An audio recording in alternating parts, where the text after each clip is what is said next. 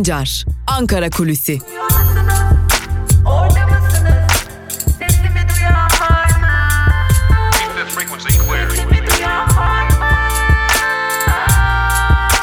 Özgürüz Radyo. Özgürüz Radyo. Özgürüz Radyo'dan ve Ankara Kulisi programımızın ilk bölümünden merhaba sevgili dinleyenler.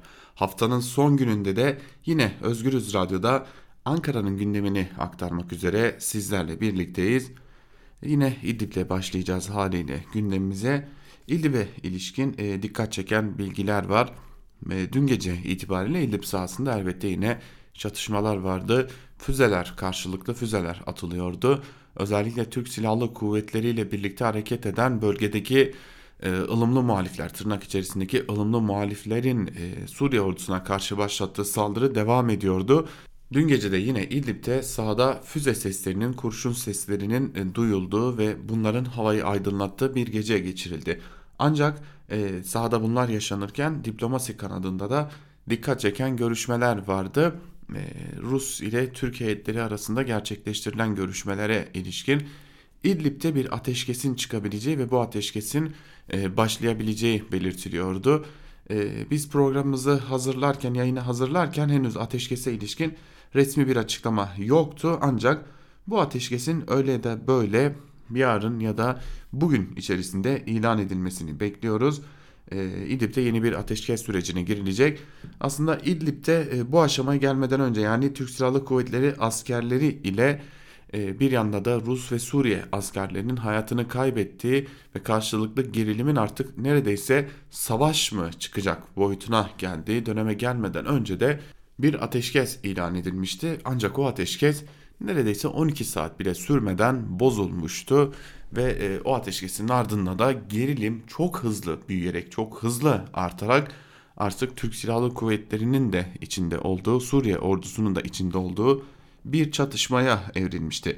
Şimdi yeniden bir ateşkesten ve bu ateşkesin e, çok kısa bir süre içerisinde kamuoyuna paylaşılmasından geçiyor. Elbette şu an itibariyle resmi bir teyit yok ancak e, diplomatik kaynaklardan edinilen bilgilere göre ateşkes konusu görüşülmeye başlanmış. Kuvvetle muhtemelde ateşkes ilan edilecek. Belki de bu ateşkes İdlib'de biraz daha uzun sürebilecek ateşkeslerden biri olabilir. Tabi bu uzun sürme ihtimalinden bahsederken e, birkaç gün birkaç aydan bahsetmiyoruz. E, daha önce ateşkesin çok kısa sürelerde bozulduğunu görmüştük. Saatler içerisinde bozulduğunu görmüştük. En azından bu ateşkesin belki de bölgede artan gerilimi düşürmesi ile birlikte e, bir nebze de olsa o tansiyonun yükselmesinin önüne geçmesi mümkün olabilecek. Belki birkaç günlük bir e, sahadaki bir sakinleşmeyi ve pozisyonların yeniden belirlenmesine yol açabilecek bir ateşkes e, sağlanabilecek. Öte yandan e, dün dikkat çeken bir diğer konuda Ankara'nın Ankara'da bulunan Rus Büyükelçisi'nin yaptığı açıklamaydı.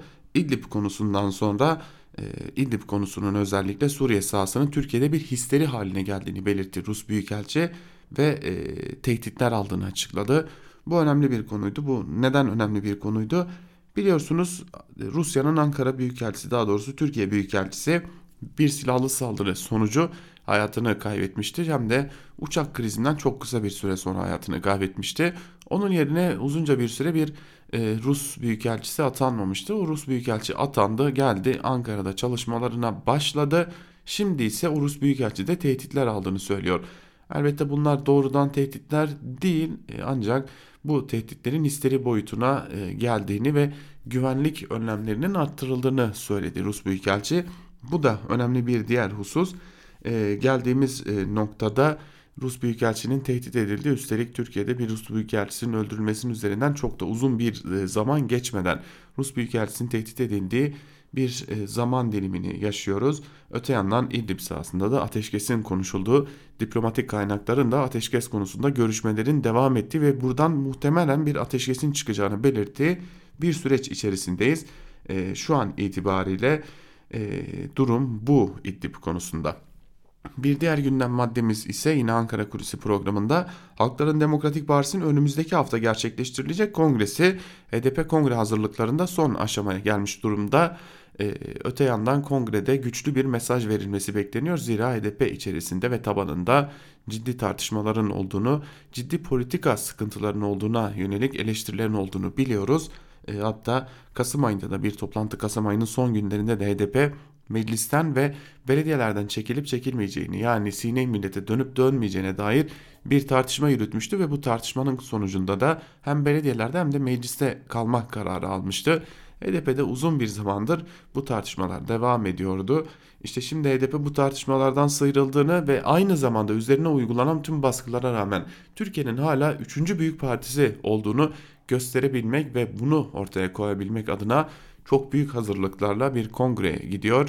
E, eş genel başkanlıklarda şu an itibariyle elimizdeki bilgilere göre değişiklik beklenmiyor ancak benim şahsi tahminime göre bir e, sürpriz yaşanması e, da mümkün görünmüyor. Zira şu an itibariyle bir aday ismi yok. Pervin Buldan ve Sezai Temelli bir süre daha HDP'nin eş genel başkanlık görevlerini yürütecekler. HDP eş genel başkanı, eski eş genel başkanı Selahattin Demirtaş'ın ise artık HDP'de herhangi bir görev alması mümkün değil. Zira uzun bir süre önce aldığı cezalar nedeniyle partisine üyeliği düşürülmüştü. HDP bu ortamda gidecek. Tabi bu ortamda e, adaylar belli. Tabi bazı adaylar var ancak şans verilmeyen adaylar, komisyonların değerlendirdiği adaylar var. Tüm bunlara rağmen HDP'de bu tartışmaların e, önüne geçebilmek ve güçlü bir çıkış yapabilmek amacıyla gerçekleştirilen kongrenin de e, özellikle sadece ama sadece AKP ve iktidara mesaj değil aynı zamanda tabana da bir mesaj içermesi ve güçlü yeniden e, ayaklanan, ayağa kalkan bir HDP mesajının verilmesi hedefleniyor. HDP'nin kongredeki esas hedefi bu. E, tabii bunlar ne kadar gerçekleştirilebilecek e, bu siyasi ortamda özellikle siyasi ortama bağlayarak söyleyelim. HDP'liler de e, şu an itibariyle bir cevap veremiyorlar ancak her ne kadar eş genel başkanlar değiştirilmese de parti yönetiminde ciddi değişiklikler yapılması bekleniyor. En azından parti meclisinin neredeyse yarısının değiştirilmesi ve e, yeni kadroların göreve başlaması bekleniyor. HDP'nin önümüzdeki hafta gerçekleştirilecek kongresinde. Tabi parti kongrelerinden bahsetmişken e, tek bir parti kongresi yok. E, bir ay sonra da CHP'nin kongresi gerçekleştirilecek ve Cumhuriyet Halk Partisi'nin kongresinde de bir sürpriz beklenmiyor. Zira İstanbul'da da bir sürpriz çıkmadı. Ancak e, burada bir takım adayların çıkabileceği belirtiliyor. Bu adayların e, güçlendirilebilmesi ve ortaya çıkabilmesi için de CHP'de bir takım hazırlıkların olduğunu biliyoruz. Öte yandan CHP'nin içerisinde de suların e, pek de durgun olmadığını söylemekte fayda var. E, kazan kaldıran tırnak içerisinde kazan kaldıran ya da kazan kaldırmaya hazırlanan bazı isimler var. Hatta parti genel merkezinin kararlarını dinlemeyen bunları göz ardı eden bazı isimlerin de olduğu biliniyor. Son olarak da Ümit Koca Sakal da bu e, yönetimin talimatlarını ve kararlarını dinlemeyen bir noktada yer almıştı. Daha önce de CHP Genel Başkanlığı'na adaylığını koymuştu ve kaybetmişti Ümit Koca Sakal. CHP içerisinde biraz daha radikal, biraz daha ulusalcı kanadı temsil eden bir isim Ümit Koca Sakal ve Cumhuriyet Halk Partisi'nin CNN'e yönelik boykot kararını deldiği için de kesin ihraç talebiyle disipline sevk edildi. E, bu parti içerisinde kongrenin aslında pek de öyle sessiz geçmeyeceğini, evet e, Kılıçdaroğlu'ndan başka güçlü bir aday olmasa dahi e, yine de çok da sessiz bir kongre olmayacağını ve karşılıklı eleştirilerin olabileceği bir kongre olduğunun da ilk işaret fişeği gibi yorumlanıyor CHP kulislerinde de diyelim. Ve ilk bölümü burada noktalayalım. İkinci bölümde gazete manşetleri ve günün öne çıkan yorumlarıyla karşınızda olmayı sürdüreceğiz. Bizden şimdilik bu kadar. Küçücük bir ara aranın ardından tekrar buradayız. Özgürüz Radyo'dan ayrılmayın.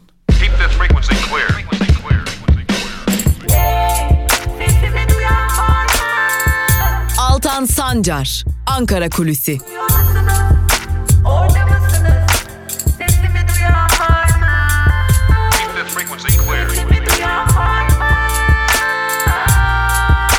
Özgürüz Radyo. Özgürüz Radyo. Ankara Kulisi'nin ikinci bölümüyle yeniden merhaba sevgili dinleyenler. Programımızın ikinci bölümünde gazete manşetleri ve günün öne çıkan yorumlarıyla sizlerle olacağız. İlk olarak Cumhuriyet Gazetesi ile başlayalım. Cumhuriyet Gazetesi bugün millet aç manşetiyle çıkmış. Manşetin ayrıntılarında ise Cumhuriyet Gazetesi şu ayrıntılara yer veriyor. Bitlis Ahlat'ta Cumhurbaşkanlığı sarayı için ısrar eden AKP'ye bölge halkı tepkili. Tarımla uğraşan Nejat Eriş bu kriz ortamında saray olacak iş değil. Saray yapacağınıza fabrika yapın, insanlar işsiz dedi. İşçi CA da belediyenin bütün araçlarının saray için kullanıldığını, hayvanların otlağının da Okçular Vakfı'na verildiğini söyledi. Hatay Valiliği önünde çocuklarım aç, iş istiyorum diyerek kendini yakan Adem Yarıcı'nın ailesine istedikleri doğrultuda demeç vermeleri için yetkililerin maddi yardım teklifinde bulunulduğu iddia edildi. Dün de yine Hatay'dan gelen Oktay Alkaya isimli yurttaş meclis önünde açım kendimi yakacağım diye bağırınca gözaltına alındı deniyor haberin ayrıntılarında.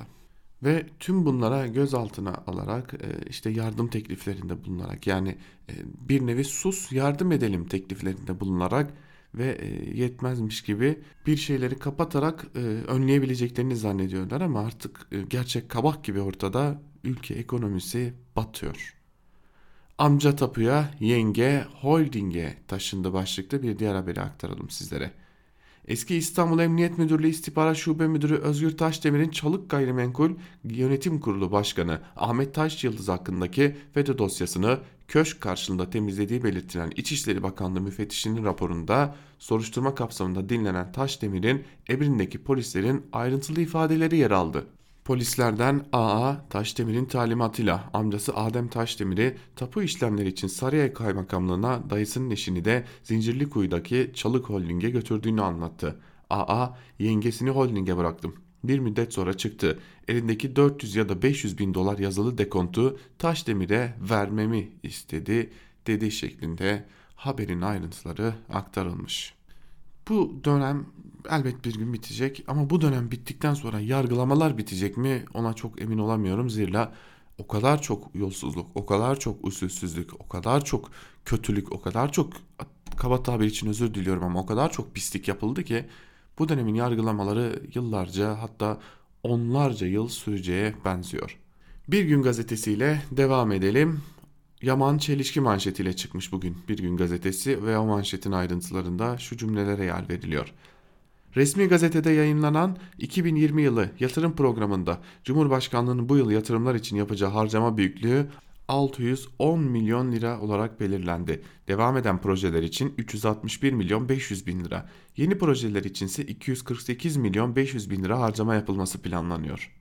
Programda Cumhurbaşkanlığı'nın bugüne kadar yaptığı yatırım harcamalarının toplam büyüklüğü de yer aldı. Buna göre bugüne kadar 3 milyar 438 milyon lira harcandı. Ekonomide yaşanan kriz ise halkın yaşamını her geçen gün daha zor hale getiriyor. Bazı yurttaşlar yaşadıkları psikolojik problemler nedeniyle intihara kalkışıyor. Dün sabah saatlerinde bir yurttaş Türkiye Büyük Millet Meclisi kapısı önünde üzerine benzin dökerek intihar girişiminde bulundu. Polislerce gözaltına alınan yurttaş daha sonra Ankara Emniyet Müdürlüğü'ne götürüldü. İntihar girişiminde bulunan kişi hakkında yasa dışı eylem yapmaktan işlem başlatılacağı öğrenildi denmiş manşetin ayrıntılarında. İdlib'e askeri sevkiyat sürüyor başlıklı bir diğer haberi aktaralım yine Bir Gün gazetesinden. Ankara ve Şam yönetiminin karşı karşıya geldiği İdlib'te tansiyon düşmek bilmiyor. Türk Silahlı Kuvvetleri bölgedeki gözlem noktalarına komando takviyesi yaparken Savunma Bakanı Hulusi Akar İdlib'de ateşkesi sağlamak ve kalıcı kılmak için ilave birliklerle alanın kontrol edileceğini belirtti. Cihatçılara da mesaj veren Akar, radikaller dahil ateşkese uymayanlara karşı zor kullanılacak dedi. Ankara'da bulunan Amerika Birleşik Devletleri'nin özel temsilcisi James Jeffrey, Türkiye'nin yanında olduklarını söylerken Suriye parlamentosu Ermeni soykırımının kınaması, kınanması yönünde karar aldı deniyor haberin ayrıntılarında. Tabii bir yandan Suriye ile Türkiye hükümeti arasında gerilim devam ederken bir yandan da Ermeni halkının acılarını kullanıyor Suriye hükümeti. Açıkçası dün birçok Ermeninin sosyal medyada e, Ermeni halkının acılarını böyle kullanılması doğru değil. Biz bir yüzleşme bekliyoruz ama tarihi olarak bir yüzleşme bekliyoruz. Siyasi hamlelerle bir halkın acısını bu denli kullanmakta doğru değil dediklerini de görmüştük. E, Tabi Ermeni halkının acılarını bu denli kullanılması, bu şekilde kullanılması da bana kalırsa da hiç hiç doğru bir durum değil. Diyelim ve geçelim Evrensel Gazetesi'ne. Evrensel Gazetesi'nin manşetinde bugün bu çığlığı duyun sözleri yer alıyor. Ayrıntılar ise şöyle. İntiharlar araştırılsın önergesi iktidar partisinin oylarıyla reddediliyor. İktidar partisinin grup toplantısında haykıran vatandaş gözaltına alınıyor. Çığlık yine de yükseliyor. Çocuklarım aç. Meclis Çankaya kapısı girişinde bir kişi üzerine benzin dökerek açım çocuklarım aç diyerek hayatına son vermek istedi. Bu olayla birlikte meclisteki 2010 yılından bu yana yaşanan intihar girişimi sayısı 30'u buldu. Öte yandan önceki gün Cumhurbaşkanı konuşurken Sayın Cumhurbaşkanım çoluğum çocuğum aç bana yardım edin diyen kişi gözaltına alındı denmiş haberin ayrıntılarında. Hayata tutunmak isterken parmakla, parmaklarından oluyorlar başlıklı bir diğer haberi aktaralım sizlere. İran'dan Türkiye'ye geçiş yapan mülteciler sınırda ya donarak ya da açlıktan yaşamını yitiriyor. Van'da kısa bir süre önce Pakistan ve Afg Afganistanlı mülteciler donmaktan son anda kurtuldu. Ancak yapılan tetkiklerin ardından dört gencin el parmaklarının kesilmesine karar verildi. Tedavi altına alınan kimi mültecilerin ise soğuktan el ve ayak parmaklarında derin yanıklar var denmiş. Haberin ayrıntılarında dün e, Mezopotamya Haber Ajansı'ndan Adnan Bilen e, hastaneye girip bu mültecileri ve durumlarını görüntülemişti. E, gerçekten büyük acılar çeke, çektikleri de bu fotoğraflara da yansıyordu. Küçücük çocuklar dahil o yanıklarla uğraşırken bir yandan da sıralar, sıranın kendilerine gelmesini bekliyorlardı açıkçası. El ve ayak parmaklarından yananların ve artık kullanılamayacak olanların kesilmesi için. Geçelim Yeni Yaşam gazetesine. Yeni Yaşam gazetesi dehşet verici manşetiyle çıkmış. Ayrıntılar ise şöyle. Urfa Barosu Çocuk Hakları Komisyonu 2019 yılı içerisinde kentte 782 tecavüz ve istismar vakası nedeniyle müdafi avukat atandığı Bunların 733'ünün 4 ila 18 yaş aralığında olduğunu kaydetti. Tecavüz ve istismar ma istismara maruz kalanların 570'inin kız çocuğu, 163'ünün ise erkek çocuğu olduğunu belirten komisyon aynı dönemde 18 ile 25 yaş aralığında 44 kadın ve 2 erkeğin, 25 yaş üstü ise 3 kişinin tecavüze maruz kaldığını açıkladı. Baro Çocuk Hakları Komisyonu Başkanı Avukat Halil Güneş yaşananları dehşet verici olarak nitelendirirken verilen kısmi olarak elde edildiğini ve benzer olayların örtbas edildiğini dile getirdi. Taciz ve tecavüz olaylarının artmasında yargına, yargının sanıklar lehine verdiği kararların etkili olduğunu komisyon üyesi avukat Melis Can Gündeş de ben Müslümanım asla böyle bir şey yapmam diye ifade üzerine serbest bırakılan sanıklar olduğunu söyledi deniyor haberin ayrıntılarında. Tabi bizim gerçekliğimiz buken bir yanda da mecliste çocuk istismarına af getirecek düzenleme için son hazırlıklar, son şekillendirmeler yapılıyor artık.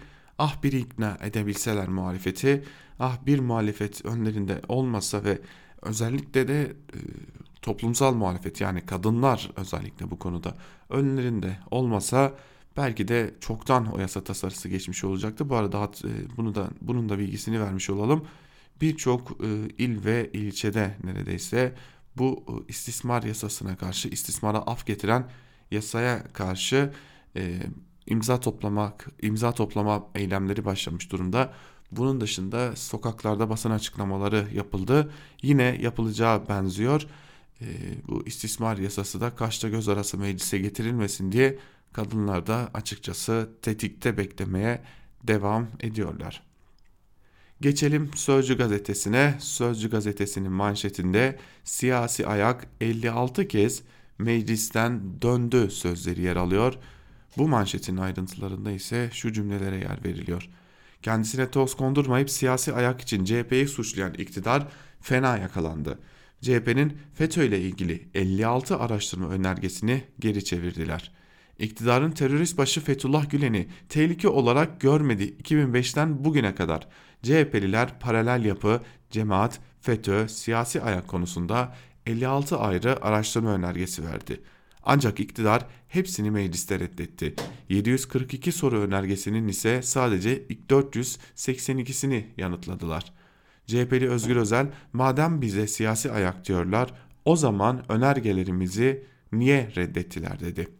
CHP'li Tuncay Özkan ise FETÖ'nün siyasi ayağı Kılıçdaroğlu ve ekibidir diyen Erdoğan'a baştaki soruyu sordu deniyor haberin ayrıntılarında. Evet, Sözcü gazetesinin ardından Karar gazetesiyle devam edelim. Karar gazetesinin manşetinde Rusya'ya radikal mesajı sözleri yer alıyor. Ayrıntılar ise şöyle. Moskova destekli Şam'ın saldırıları sonrası Cumhurbaşkanı rejim Şubat sonuna kadar Soçi sınırları dışına çıkarılacağını vurguladı. İdlib'deki başıbozukları uyardık. Kimsenin provokasyonuna göz yumacak değiliz ifadeleri de öne çıktı. Erdoğan'ın sözlerinden sonra bu kez Milli Savunma Bakanı'ndan dikkat çeken açıklama geldi. Bakan Akar, İdlib'te ateşkesi kalıcı hale getirmek için ilave birlikler gönderiyoruz diye konuştu. İdlib heyetinin Rusya'ya gidişinden önce Ankara'nın yaklaşımını yansıtan Akar, radikaller dahil ateşkese uymayanlara zor kullanılacak vurgusunu yaptı.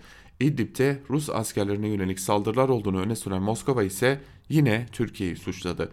Kremlin'in sözcüsü Peskov, çatışma yok, Suriye ordusu topraklarında terörle mücadele ediyor dedi. Peskov, ABD'nin İdlib'e doğrudan müdahalede bulunmadığını da söyledi denmiş haberin ayrıntılarında. Büyükelçi tuhaf konuştu başlıklı bir diğer haberi aktaralım sizlere.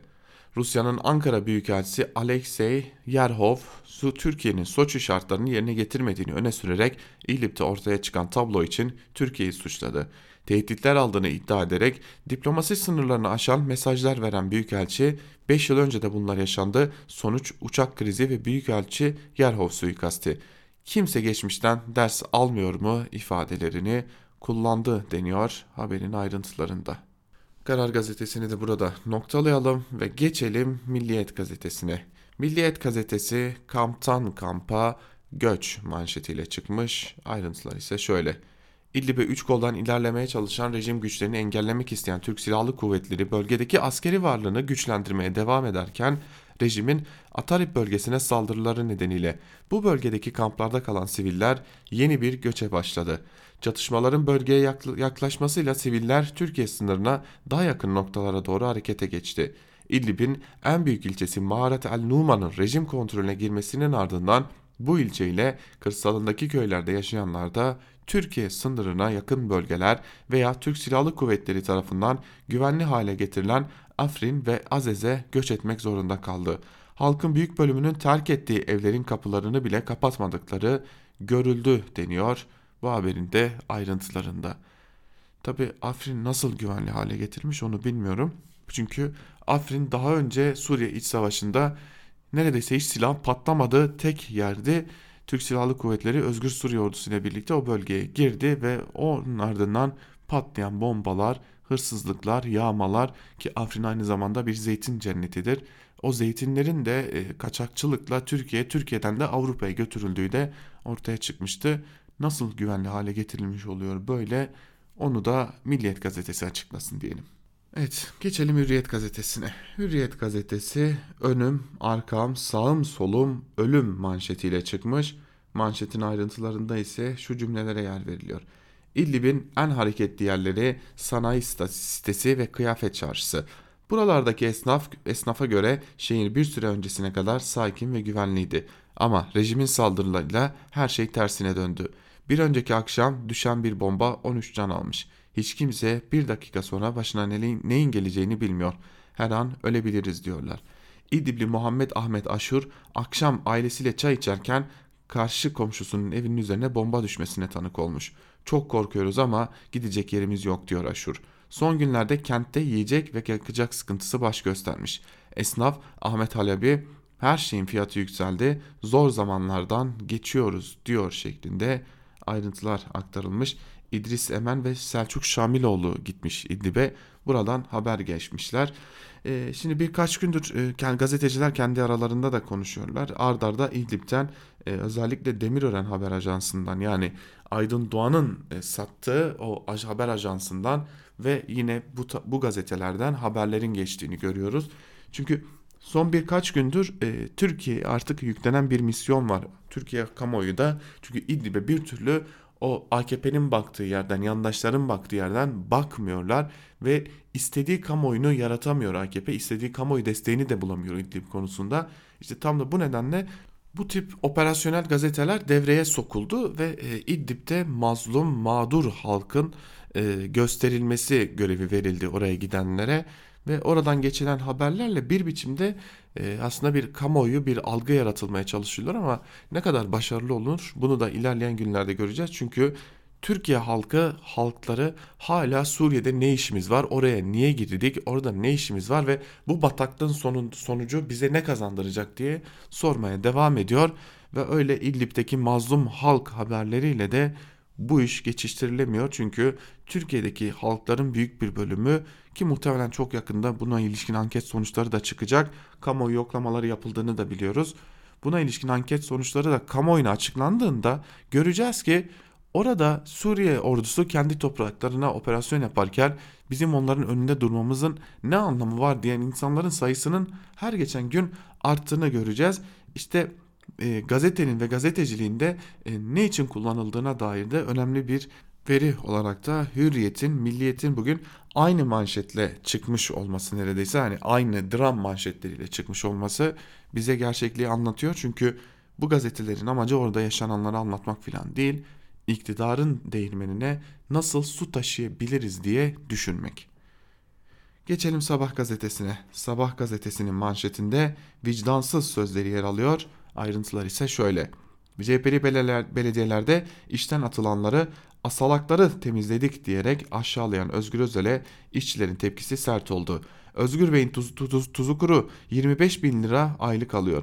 Biz ekmek derdindeyiz onlar rant peşinde şeklinde aktarılmış haberler muhtemelen e, Özgür Özel asalaklar diyerek bankamatik memurlarını bankamatik işçilerini kastetti. Zira e, sadece AKP'li belediyelerde değil CHP'li belediyelerde de diğer muhalefet partilerinin belediyelerinde de bir dönem bankamatik memurlarına rastlanmıştı. Hiçbir zaman işe gitmeyip maaşlarını çeken insanlara rastlanmıştı.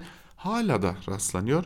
Dileriz ve umarız ki bütün siyasi partiler kendi belediyelerindeki bu e, tırnak içerisinde Özgür Özel'in söylediğini aktaralım. Asalakları temizleyebilirler. E, ama bu asalakları temizlerken kurunun yanında yaşında yanmaması gerekiyor. Bir diğer haberi aktaralım. Kılıçdaroğlu'na 500 bin liralık tazminat davası başlıklı haber. Ayrıntılar şöyle. Boğazına kadar FETÖ çamuruna batan CHP lideri Kılıçdaroğlu'na Bakan er Başkan Erdoğan'dan tazminat davası. Kılıçdaroğlu'nun FETÖ ağzıyla konuştuğu ifade edilen dilekçede açıklamalar suçluluk telaşıyla yapılmış, artık gizlenmesi mümkün olmayan CHP ve FETÖ işbirliğini örtmeye ve dikkatleri dağıtmaya yönelik bir çabadır denildi şeklinde haber aktarılmış. Ben bu kadar Yavuz hırsızlık görmedim açıkçası. Yani e, CHP lideri Kılıçdaroğlu için e, boğazına kadar FETÖ'ye bulaşmış demek de e, yani büyük bir Yavuz hırsızlık olsa gerek. Yeni Şafak'a geçelim. Yeni Şafak'ın manşetinde FETÖ'cüler öldürmüş sözleri yer alıyor. Ayrıntılar ise şöyle. 15 Temmuz darbe girişimi sırasında Üsküdar'ı ve Cumhurbaşkanı Erdoğan'ın evini savunan Rize Emniyet Müdürü Altuğ Verdi cinayeti FETÖ'ye uzandı. Tayin bahanesiyle Verdi'yi öldürdüğü iddia edilen polis İsmail Hakkı Sarıcaoğlu'nun mahrem imamlarla bütün bağlantıları ortaya çıktı. Soruşturma ekibi Sarıcaoğlu ile Rus elçi Karlov'u öldüren Mevlüt Mert Altıntaş'ın bağlantılarının benzer olduğuna dikkat çekti deniyor. Bu haberin de ayrıntılarında Rize Emniyet Müdürü'nün öldürülmesinin de cemaat soruşturmasına dahil edildiğini görüyoruz. Sıcak karşılama başlıklı bir haberi aktaracağım Yeni Şafak'tan. Bu haberi niye aktardığımızı da haberin e, bir bölümü paylaştıktan sonra sizlere aktaralım. Cumhurbaşkanı Erdoğan Pakistan temaslarına başladı. Erdoğan'ı İslamabad'daki Nurhan Hava Üssü'nde Pakistan Başbakanı İmran Han karşıladı. Sıcak ve samimi bir havada geçen törenin ardından iki lider heyetlerini birbirlerine tanıttı denmiş haberin ayrıntılarında.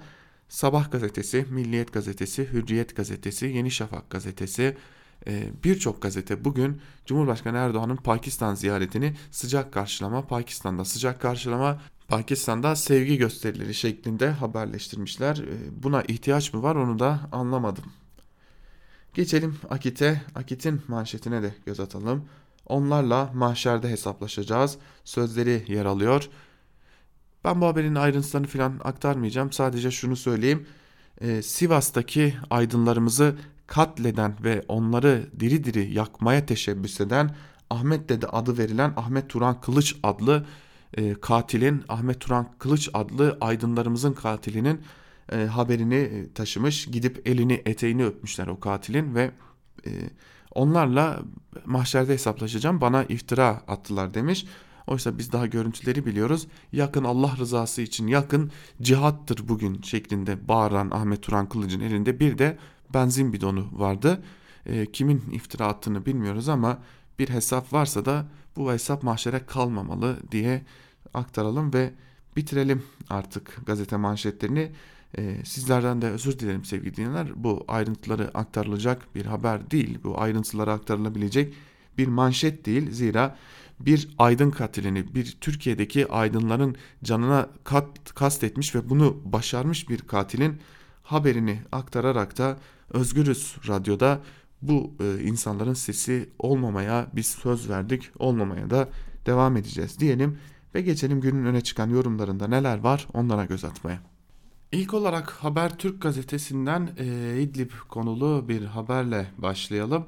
E, dikkat çeken bir haber bana göre. Yani Suriye konusunda nereye geldiğimizi ya biz bunu niye konuşuyoruz? Bu konuşulacak şey mi? Bu konuşulması gereken bir şey mi diye düşündüğümüz bir yazı. E, savaş ilanı ile mi, tezkere ile mi başlıklı Habertürk gazetesinden Muharrem Sarıkaya'nın yazısının bir bölümünü aktaralım.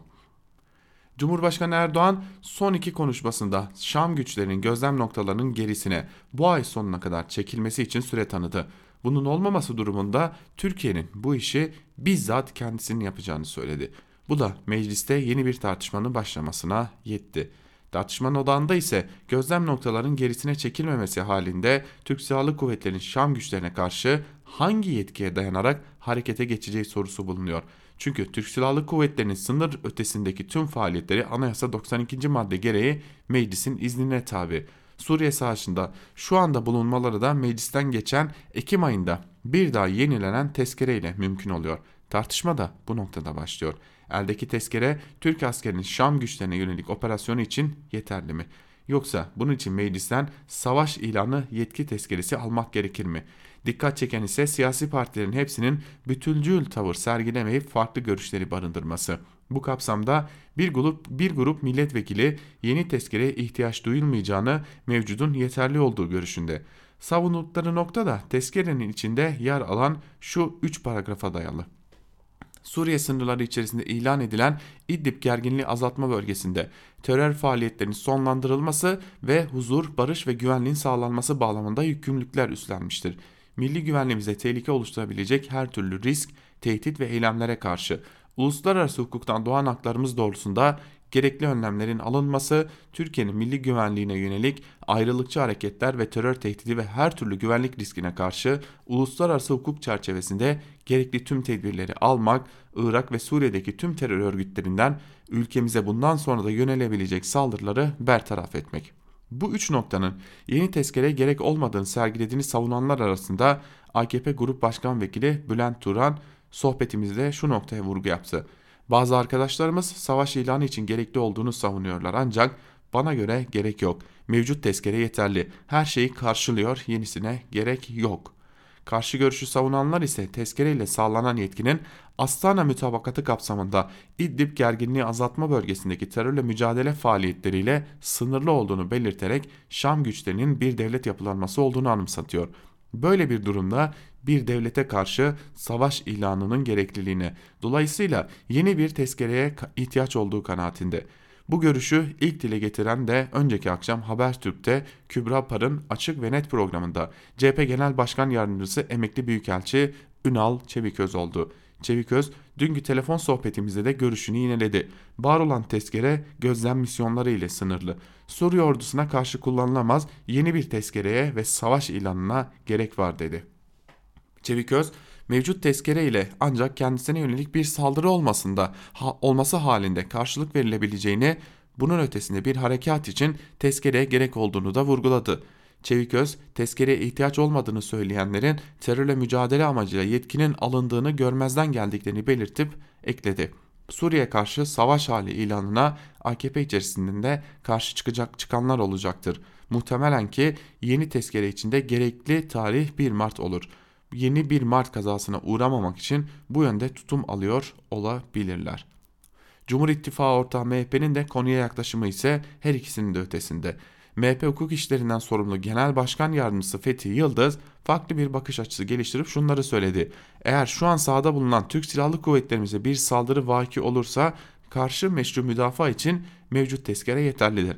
Ancak bunun ötesinde bir harekat planlanıyor ise anayasa 92. madde açık savaş ilanını gerektirir. Yeni bir tezkereye ihtiyaç duyulur. İyi Parti sözcüsü Ağır, Ali, Ağır Alioğlu ise Suriye sahasındaki gelişmelerin bugünkü tezkere noktasında kalmasını tercih ederiz dedi şeklinde aktarılmış. HDP'nin zaten bu konuda yaklaşımı biliniyor. HDP bir önceki tezkereye de karşıydı ve diyalogtan yana olduğunu sıklıkla dile getiriyor zaten. Muharrem Sarıkaya'nın yazısına bir ek yapmış olalım ancak esas mesele şu. Biz e, ne ara bu noktaya geldik? Ya da bu nokta bizim ülkemize, Türkiye ne fayda sağlayacak? Yani mevcut tezkereyle mi Suriye rejim güçleriyle savaşabiliriz yoksa e, doğrudan doğruya Suriye devletine bir savaş ilanı tezkeresi geçirmeli miyiz? Sorusu gerekli bir soru mu ya da ne kadar tehlikeli bir soru bence esas onu konuşmamız gerekiyor. Bir diğer köşe yazısına geçelim. Hürriyet gazetesinden Sedat Ergin'in yazısını aktaralım sizlere. Türkiye ile Rusya İdlib'de ayrı dillerden konuşuyorlar başlıkta. Yazının bir bölümü şöyle. Terörist grupların varlığı ve yürüttükleri saldırılar Kremlin açıklamasından da fark edilebileceği gibi Rus tarafının bütün metinlerinde İdlib'le ilgili ana sorun olarak beliriyor. Buna karşılık Cumhurbaşkanı'nın terörist tanımlamasına da itirazının olduğunu görüyoruz. Erdoğan 29 Ocak tarihinde Senegal'den dönerken uçakta gazetecilere yaptığı açıklamada şöyle konuşuyor. Rusların şu söylediği şey teröristlere karşı mücadele ediyoruz. Kim terörist? Kendi toprağını savunanlar mı terörist? Bunlar direnişçi. Şu anda bunlara sorarsan Türkiye'deki yaklaşık 4 milyon Suriyeli de terörist. Bunlar nereden kaçtı? Esad'ın zulmünden kaçtı geldi.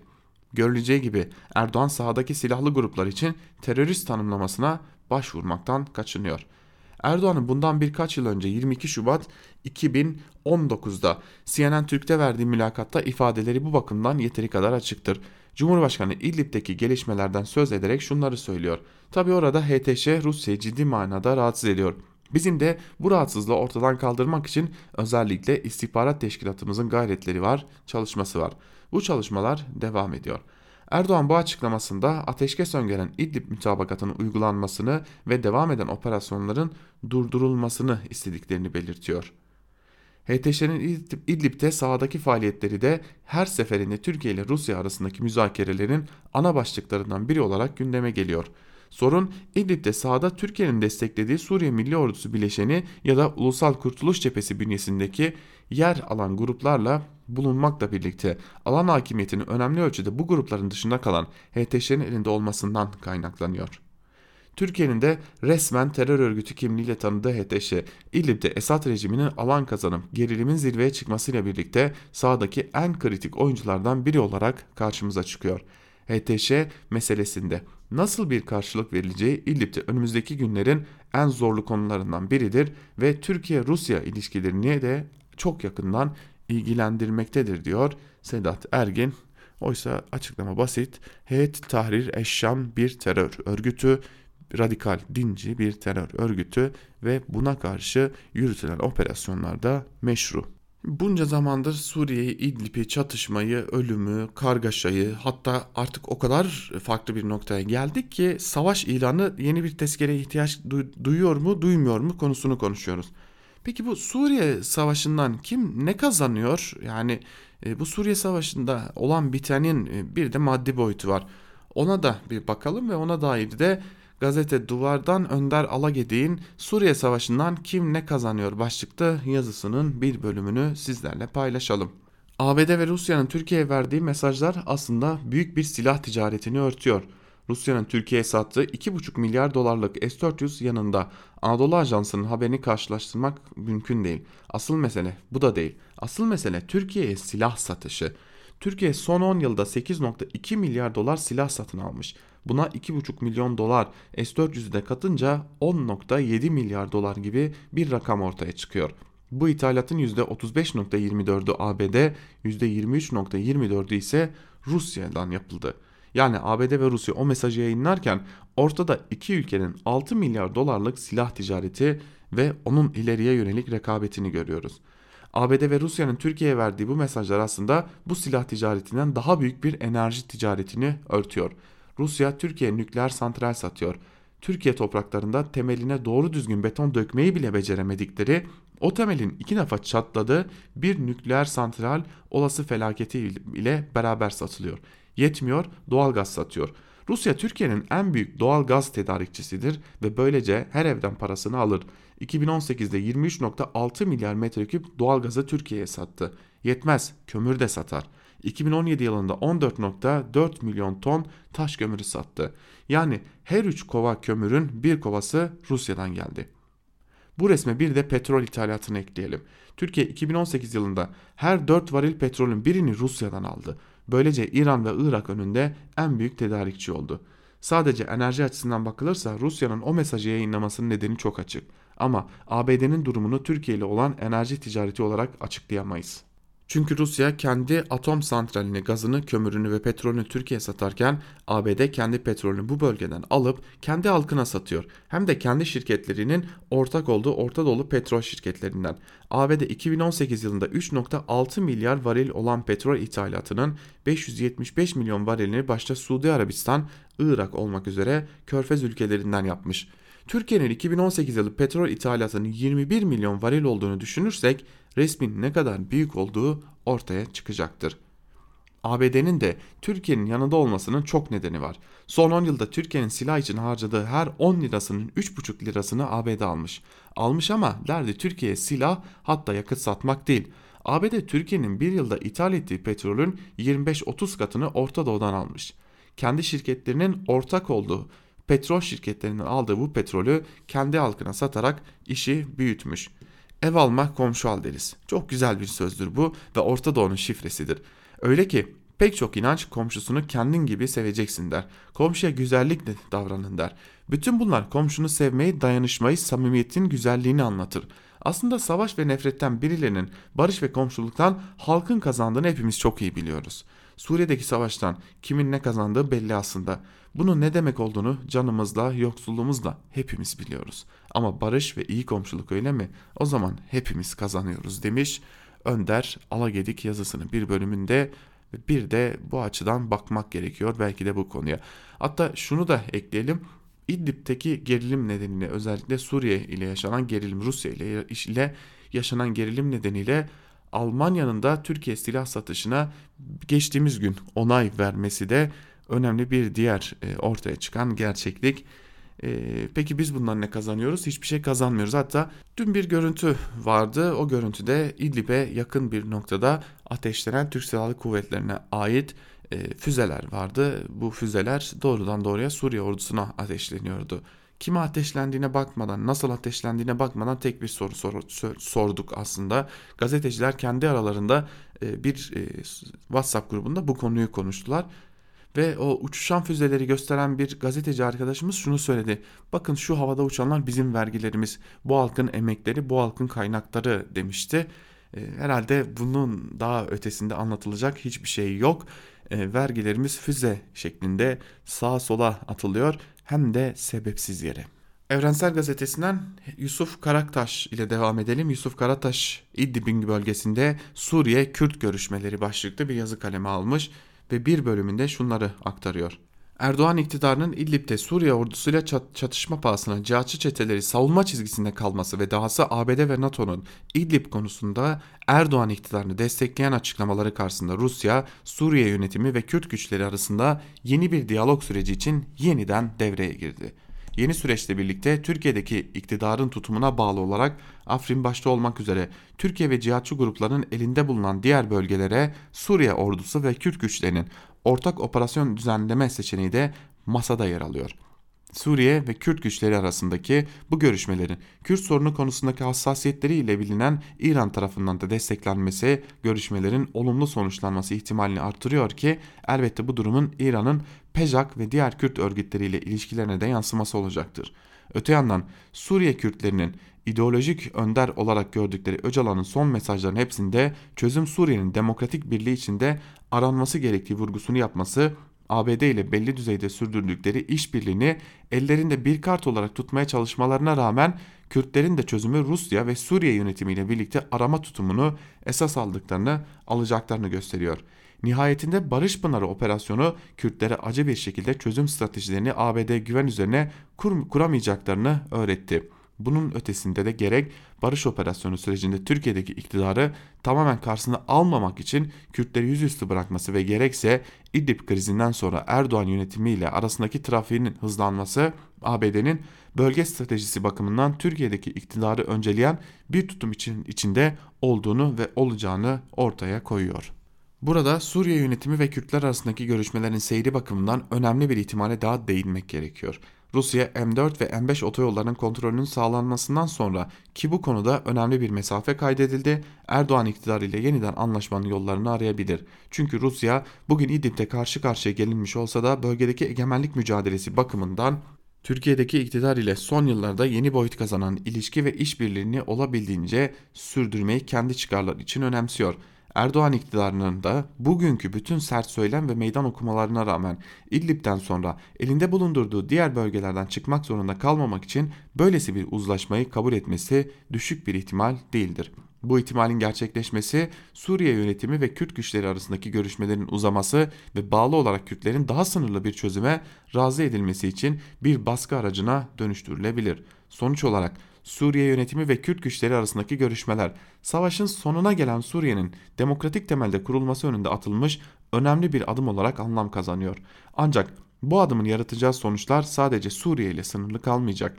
Türkiye'deki iktidar gibi yayılmacı emeller ve müdahale politikaları peşinde koşan rejimlere karşı demokrasi ve barış mücadelesi içinde önemli bir dayanak olacaktır diyor Yusuf Karataş da yazısının bir bölümünde. Şimdi son birkaç gündür bir başka tartışma var. Ee, Kuzey Kıbrıs Türk Cumhuriyeti Baş, e, Cumhurbaşkanı Mustafa Akıncı'nın açıklamaları. E, yandaşlar da bunu kendi e, aleyhlerine çekmeye çalışıyorlar. Sadece e, yandaşlar değil bir grup özellikle Sözcü gazetesinden bazı isimler de bunu nasıl değerlendirebiliriz ve Akıncı'ya nasıl yüklenebiliriz derdindeler. Sabah gazetesinden Hıncal Uluç mesele Akıncı değil Kuzey Kıbrıs Türk Cumhuriyeti halkı başlıklı bir yazı kaleme almış. O yazının da bir bölümünü sizlerle aktaralım. Mustafa Akıncı'yı tartışıyoruz günlerdir. Gereksiz mi konuşmuş, amacını aşan laflar mı etmiş, çok mu ileri gitmiş vesaire ve vesaire. Akıncı'yı tanırım, çok buluştuk. Evinde yemek de yedik. Hoş sohbet, iyi niyetli bir lider izlenimi yarattı bende. Solcuydu. Zamanın başbakanı mülkeli kardeşim Hüseyin Özgürgün ile de tanışmış onunla da yemek yemiştim. O da aynı izlenimi bırakmıştı bende. Ancak o sağcıydı. Solcu başkan sağcı başbakan hoş bir demokrasi örneği veriyorlardı Kuzey Kıbrıs'ta. Adı tatsız olaylara karışan Özgürgün istifa etti. Şimdi de Akıncı'nın istifası isteniyor. Ben de Kuzey Kıbrıs demokrasisine nazar mı değdi diyorum. Bu işin biraz da şaka tarafı. Ciddi tarafı, asıl ciddi tarafı Akıncı'nın lafları değil o lafların altı sakladıkları. Şimdi bakın Akıncı'nın da beni rahatsız eden konuşmasında Şimşekleri ikinci Tayfur Sökmen olmayacağım bölümü çekti.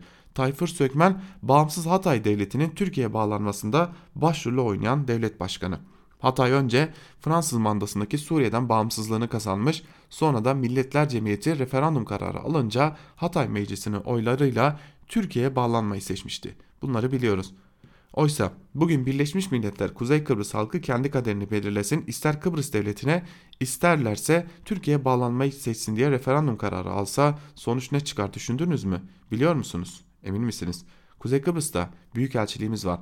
İstihbarat elemanlarımız da var. Kuzey Kıbrıs Türk Cumhuriyeti vatandaşlarının yüzde kaçının cebinde Rum kesimi dediğimiz Kıbrıs devletinin pasaportu var araştırıldı mı? Söyleyeyim. Hemen hepsinin ana vatandan yani Türkiye'den giden hatta gitmeden işini ayarlayarak Kıbrıs pasaportu alanlar da cabası ki Rum Kıbrıs devleti Kıbrıslı Türklere neredeyse otomatik pasaport verirken Türkiye asıllı olanları araştırıyor ve seçiyor. Peki Rum tarafı pasaportuna bu ilgi neden? Çünkü Kıbrıs Avrupa Birliği üyesi. Kuzey Kıbrıs Türk Cumhuriyeti pasaportu Türkiye dışında hiçbir ülkede tanınmazken Kıbrıs pasaportu üstelik Avrupa Birliği pasaportu olduğu için başta Avrupa dünyanın pek çok ülkesinde vize bile gerektirmiyor. Vize alma almada da büyük kolaylık sağlıyor. Şimdi cebinde Avrupa Birliği pasaportu olan kumar serbest olduğu için her zaman dolu otel ve gazinolar ile hem bol paralı iş bulan hem de milyarla döviz kazanan ve euro kullanan, istediği ülke bankasına yatıran Kuzey Kıbrıs Türk Cumhuriyetli bugünkü yaşamından memnun değil mi? Bu yaşamı değiştirmek ister mi? Mesele bu, soru bu. Araştırılması gereken bu. Ben Tayfun Sökmen olmam lafı Kuzey Kıbrıs halkından oy almak için söylenmişse bu lafı oy verecek halk ne istiyor acaba sorusunun yanıtını aramak Akıncı'nın laflarını tartışmaktan daha önemli değil mi sizce de diyor Hıncal Uluç yazısının bir bölümünde. Ee, çok değil birkaç gün önce e, Kıbrıs'tan gelen bir misafirimiz vardı. E, kendisini evimizde de ağırlamıştık. E, hatta kendisine Akıncı'nın sözlerini ve e, Kıbrıs halkının yaklaşımını sormuştuk. E, kendisi de bize açık bir biçimde Kıbrıs halkı Mustafa Akıncı'nın sözlerini destekliyor zira Türkiye bağlanmak gibi bir niyetleri de bir arzuları da bulunmuyor bir an evvel iki devletli olmayan federasyona dayanan bir çözümün bulunmasını ve Kıbrıs Cumhuriyeti altında beraber yaşamayı istiyorlar diyor. Fakat burada e, bir ayrıma e, o da işaret ediyor. O ayrım da şu ki e, aslında en önemli ayrım da bu. Türkiye'den daha sonra gidenler yani daha sonra vatandaşlık alanlar ile çok uzun yıllardır, yüzyıllardır Kıbrıs'ta yaşayanlar arasında bir farklılık var ve bu farklılık da doğal bir farklılık. Bizler birlikte yaşamı isterken onlar Türkiye'ye bağlanmayı istiyorlar ancak onların Kıbrıs'ta herhangi bir geçmişleri yok şeklinde bir ayrıma gidiyorlar. E, bu ayrımda dikkat çekici ve büyük bir bölümünde yani Kıbrıs'ta yaşayanların insanların büyük bir bölümünde Mustafa Akıncı'nın arkasında olduğunu desteklediğini belirtmekte fayda var diyelim ve Ankara kulisini burada noktalayalım. Haftaya yine aynı saatte pazartesi günü aynı saatte Özgür Radyo'da görüşmek dileğiyle Bizden şimdilik bu kadar. İyi hafta sonları, iyi tatiller. Tekrar görüşmek üzere, hoşçakalın.